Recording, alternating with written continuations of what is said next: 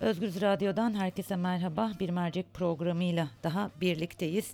1 Mayıs çarşamba günü biliyorsunuz işçi bayramı ve işçiler 1 Mayıs'ta alanlarda olup taleplerini dile getirecekler. Konuğumuz DİSK Genel Başkanı Artu Çerkezoğlu olacak. E, Taksim'e kutlama için başvuruda bulunuldu fakat bu e, başvuru reddedildi. Bunun gerekçesini soracağız. 1 Mayıs'ta işçiler hangi taleplerle alanlarda olacaklar? Ekonomik kriz işçi sınıfını nasıl etkiledi? Verginin tabana yayılması işçi açısından ne anlama geliyor? Ve tabii ki kıdem tazminatını soracağız.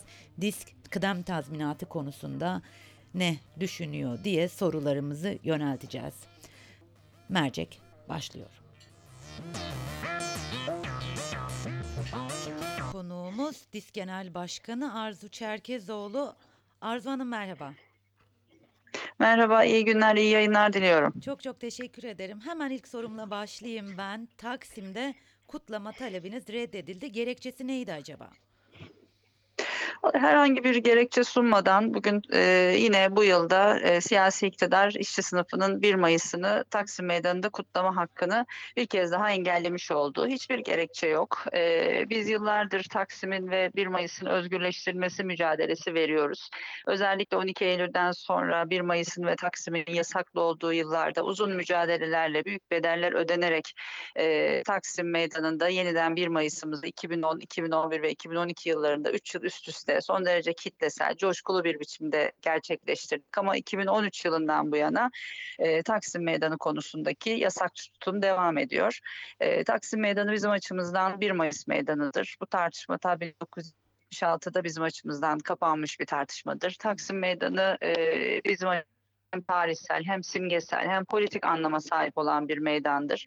1977'de 37 işçi arkadaşımızı orada katliamda kaybettik ve bu açıdan da Taksim Meydanı'nda 1 Mayıs'ımızı kutlamak bizler açısından, işçi sınıf açısından temel bir haktır. E, ama bu hakkımız bir kez daha yasaklanmış oldu e, ve bu anlamda da biz e, bir kez daha diyoruz ki 1 Mayıs Meydanı Taksim Meydanı'dır ve işçi sınıfı tüm bu yasakları e, mücadelesiyle aşacaktır ve Taksim Meydanı'nda 1 Mayıs'ımızı kutlayacağız. Ama bu yıl açısından bu yasakçı tutum devam ettiği için İstanbul'da Bakırköy Meydanı'nda, işte Ankara'da e, Tandoğan Meydanı'nda, İzmir'de Konak Meydanı'nda, Türkiye'nin dört bir tarafında kitlesel ve coşkulu bir biçimde 1 Mayıs'larımızı kutlayacağız. Peki işçiler bu 1 Mayıs'ta hangi taleplerle alanda olacaklar?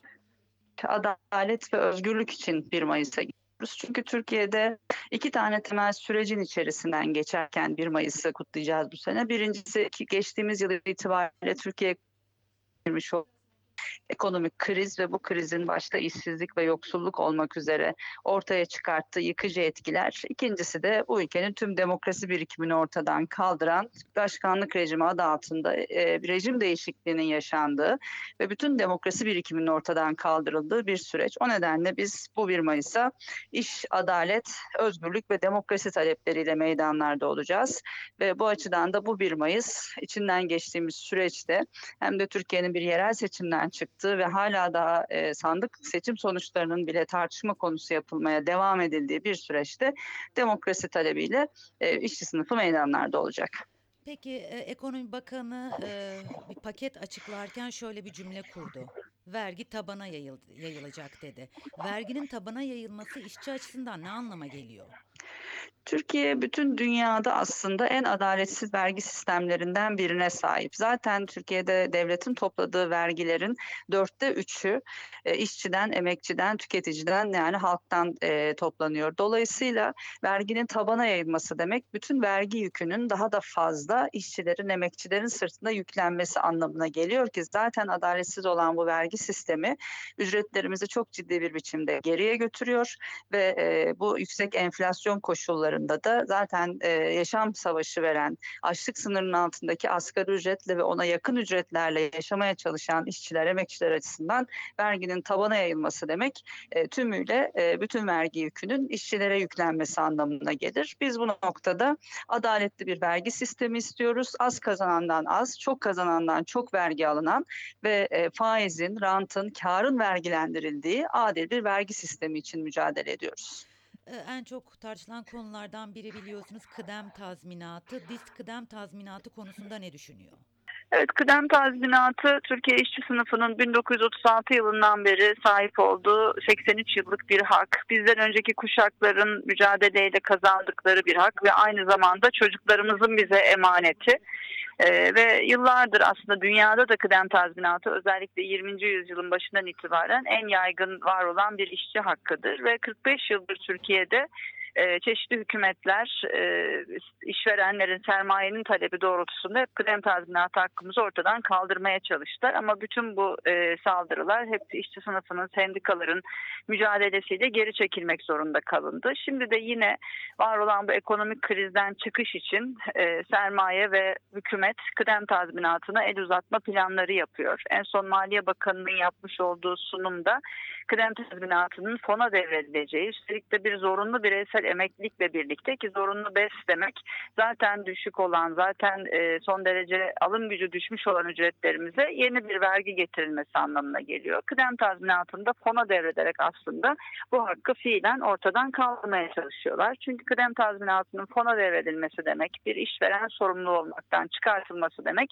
kıdem tazminatı hakkının gasp edilmesi demektir. Eğer kıdem tazminatı fona devredilirse Türkiye işçi sınıfı çok temel bir iş güvencesi dayanağını kaybetmiş olacak. Ayrıca kıdem tazminatı bir işveren sorumlu olmaktan çıkartılıp fona devredilirse kıdem tazminatının hem süresi hem miktarı azalacaktır. Çünkü son ücretle de bağı kopmuş olacak.